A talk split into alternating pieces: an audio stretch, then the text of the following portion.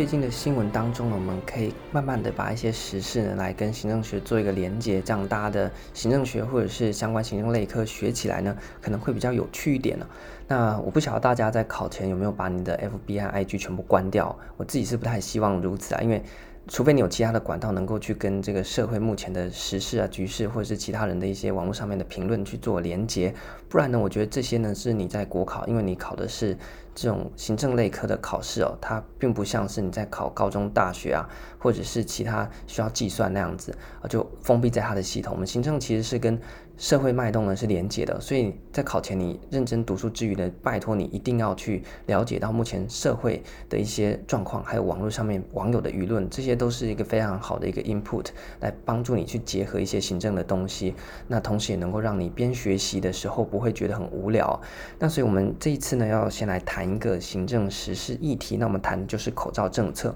那如果大家有在看眼球中央电视台，在最近呢，他在 YouTube 上面传的那个影片呢，就是同同同整了各个呃非常努力配合口罩政策的一些人，我会把这个链接放在上面。如果我的 IG 可以贴链接的话，反正大家可以自己去看。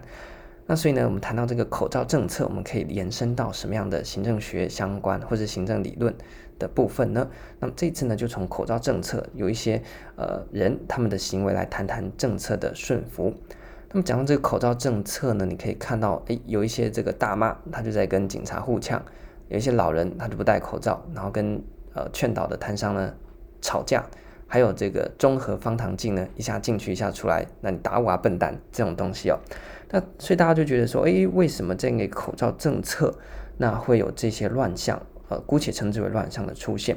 那么对应到我们可以谈，就是在公共政策里面谈到的政策顺服。那么政策顺服呢，大家不要觉得它是一个很抽象的东西。那它的意涵呢，就是如何的让民众愿意来配合你的政策。那么像这次我们来谈的就是口罩政策。那或许呢，它这因为某种程度上它也是一个理论性的东西哦，所以呢，呃，可能啊，在谈起来的大家会觉得，哎，还是跟实际的状况有点落差。不过呢，我们用国考的。角度来想这件事情的时候呢，呃，反正就是要帮助大家在国考的时候能够有条理的论述，所以跟实际做一个连接，但是呢又带有它的理论性在啊，这是我们的呃内容。所以你如果单纯想听那些实事评论啊、实事干话的，你可能不太适合哦，因为我们还是要带一点理论，不然呢在国考上面呢不能像名嘴那样乱写。好，那说到这个政策顺服，它的母概念在哪边呢？它的母概念呢，就是我们在政公共政策、行政学的公共政策，或是公共政策单独拉出来都可以。里面呢，在呃政策流变部分当中的呃政策执行这个小单元，所以在政策执行当中，我们会谈论到政策执行成败的影响因素。那其中一个呢，就是政策的顺服程度。所以它母概念呢，在政策执行成败的因素。在母母概念呢，就是政策执行这个单元。好，那我们关注在政策顺服，那它的意涵呢，其实就是让政策所希望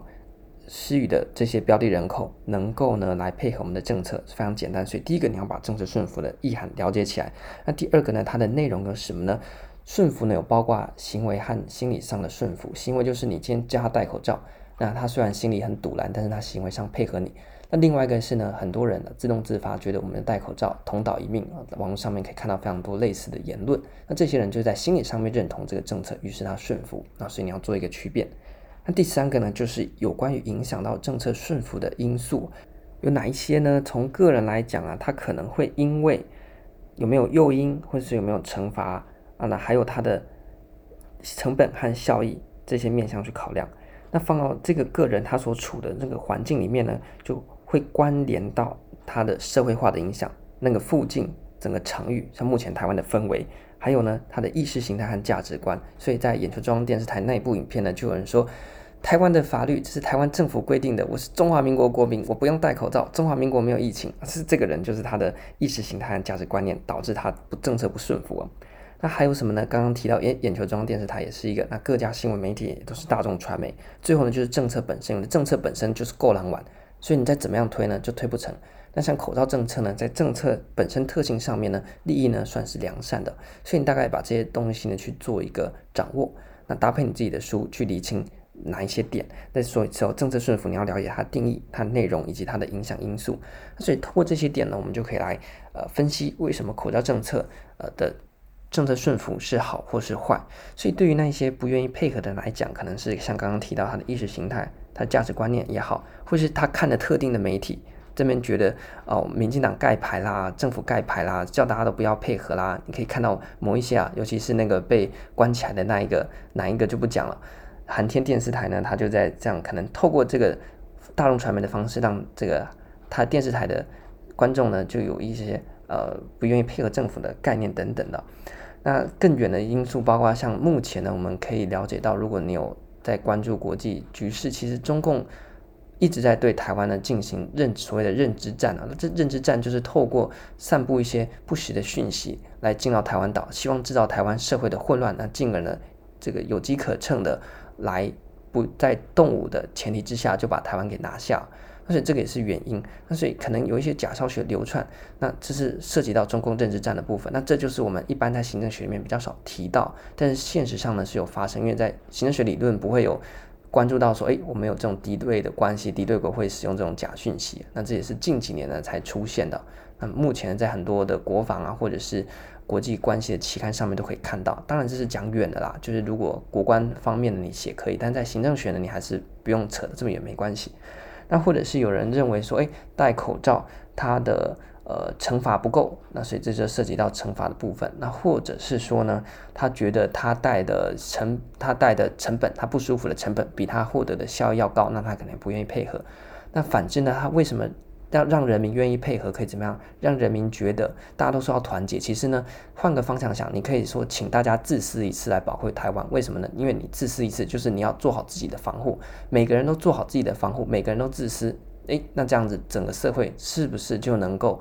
呃，在疫情上面呢有一个有效的防堵？这也是另外一个思考的模式。是政府可以去告诉人民说，你戴口罩的利益会大于成本，或是提供一些诱因，或是加强惩罚，或是透过大众媒体来行诉，或是网络上面的舆论。来行诉大家去配合他们政府政策的做法，所以呢，这些影响它都是正反面可以来互相交替的。那我们这边就开一个头，告诉大家，从口罩政策，我们可以来复习一下行政学或者是公共政策里面当中，在政策执行部分的，呃，政策顺服这个单元。那大家可以把它带进来，先把它的概念内意涵呢复习一下，再把它的刚刚提到的影响因素搭配我们的口罩政策去做一个练习。那这样子的话呢，你就会之后在考试如果考政策顺服，诶，你就会很有感觉哦，因为你之前练习过了，而且你有非常鲜明的跟时事做一个结合的呃经验，那你考出来了，你就会不用死背，你自然就会写了。那这一集呢，就先简单的提到这边。那下一集呢，预告一下，我们会来谈一下最近很红的校正回归。那从这件事情当中，我们可以怎么样去对应到相关，还是在公共政策啦，或者是行政学里面的呃理论的部分。那这一集呢，我们就谈到这边。那希望大家趁机呢把握，那练习一下在政策顺服里面要怎么样去跟实事做一个结合，去做一个举例。那把它的东西呢弄熟，考出来就不用紧张。那么这一集呢就到这边。